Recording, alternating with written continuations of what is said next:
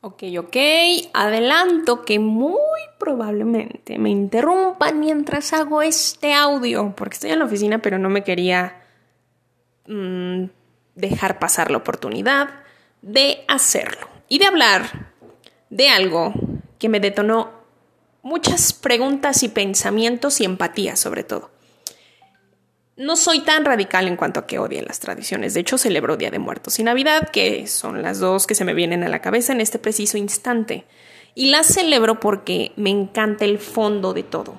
Me encantan los olores, los sabores, las vistas, el, el, tema en sí, las reflexiones, las, las emociones, eso ya lo dije. Vean, ahorita ya nos están interrumpiendo, en fin. Pero me gusta todo eso. Y si me preguntan por qué celebro Día de Muertos o Navidad, yo respondería de, de esa manera. No respondería que porque mis papás y los papás de mis papás y los papás de los papás de los papás de todos los papás que han existido lo hayan celebrado. No, para mí, para Rebeca Gallegos, es una respuesta muy superficial. No, yo decidí que ya no iba en algún momento de mi vida y ni siquiera fue como que lo comuniqué, simplemente te das cuenta eh, que yo no iba a celebrar o, o, aplicar algo en mi vida solamente porque así se ha hecho siempre. Más bien, pues me pregunté, ¿y por qué, no? Y así encontré mis respuestitas. Entonces, quiero aclarar primero que si alguien celebra algo aquí por tradición, porque lo hayan celebrando así sus, sus papás y sus abuelos y así, así de generación en generación, está perfecto. Si les hace bien al alma, si les hace felices, está chingón, yo no me meto con eso. A mí esa parte no me hace feliz, pero no soy tan diferente de ustedes por pensar de otra manera. Y si son alguien que justamente ya no les gusta celebrar algo por tradición porque pues ya no, simplemente llega como que esa pregunta de ¿por qué lo sigo haciendo yo? Eh, también estoy con ustedes.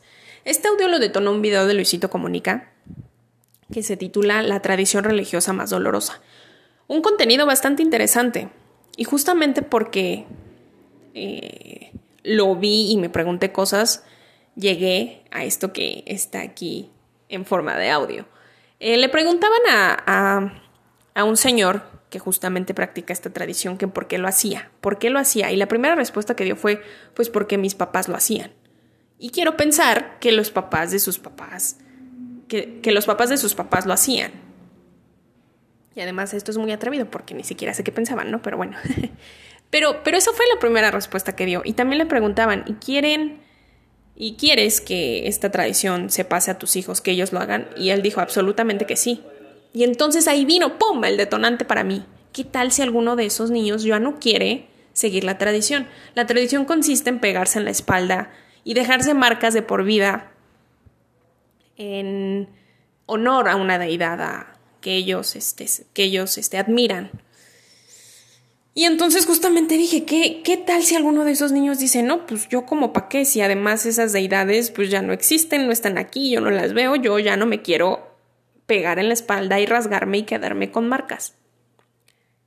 Dije, sí pasa, y creo que este es el, uno de los grandes conflictos de las familias y, y de todo el mundo que cuando te quieres salir de la caja te juzgan y te aíslan y, le, y les eres ya no familiar, ya, ya no te identifican como familiar, ya no, ya no perteneces.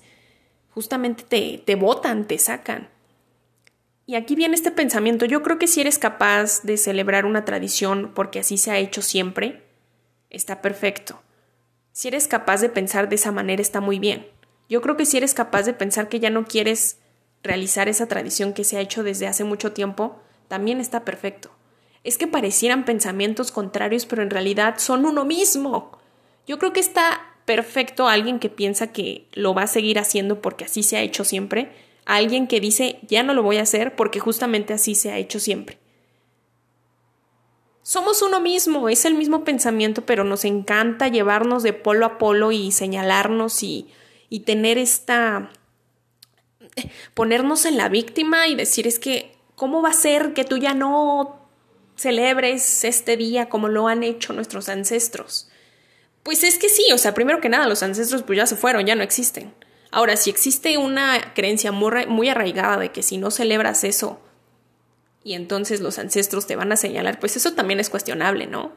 A lo que voy, y lo voy a dejar aquí para no meterme como que mucho más, porque creo que ya las cuestiones personales, pues cada quien se las hace, ¿no? Pero, pero es eso, es, es dejar muy en claro aquí estas dos posturas, que las dos posturas son las mismas y que vuelvo a decirlo, creo que ya lo dije, empatizo mucho con quien hace esto porque así se ha hecho siempre. Y empatizo también mucho con las personas que ya no quieren hacerlo porque así se ha hecho siempre. No me imagino si este señor en algún momento de su vida va a tener un conflicto con alguno de sus hijos por ya no querer rasgarse la espalda. O va a decir, está perfecto, si tú quieres hacerlo de la manera en que quieras hacerlo, está muy bien. Y creo que eso nos falta mucho en las familias. Escucharnos realmente desde el punto de vista humano y dejar a un lado el tema de, de temas, más bien dejar un lado los nombres de pila, de familia, de, de la sociedad de siempre que porque si eres el abuelito, que si porque eres el primo, que si porque eres el hermano, tienes que hacer ciertas cosas porque así se han hecho siempre. Yo creo que hay que abrirnos un poco más, ser mucho más transparentes de los que somos y dejarnos manifestar como individuos que somos en este mundo y no como cosas que realizan otras como parte de las tradiciones de este mundo. Y así, este podcast fue cortito. Me, gustó mucho el video que estoy viendo, me, me gustó mucho a los pensamientos a los que me llevó. Y pues recuerden que esto es solo una charla y pues no lleva a si estamos bien o estamos mal. Pero de alguna manera, uno, si estás en ese conflicto de que ya no quieres tú en tu familia celebrar algo, creo que es muy válido que lo digas. Y por otro lado, creo que también es muy válido que alguien que sí quiere seguir con esa tradición lo escuche. Porque tanto es válida la, tradición para realizarla como es válida pensar en no realizarla. Y así, cuando no nos vamos de un lado en el otro y nos ponemos casi en el centro está perfecto. Llegamos a más cosas que cuando solamente nos quedamos de un lado o del otro, porque pues si alguno de los niños de aquí le dice a su papá que ya no, pues a lo mejor el papá le dice, entonces estás desterrado de esta familia. Y pues sí está cañón que te destierren. Sí está cañón que no te quieran. Sí está cañón. Y si queremos hacer de esto un mundo mejor o queremos ser mejores seres humanos, pues tenemos que ser como más transparentes y abiertos. En fin, hasta aquí lo voy a dejar. Muchas gracias por escucharlo. Es solo una charla y ya me voy. Chai.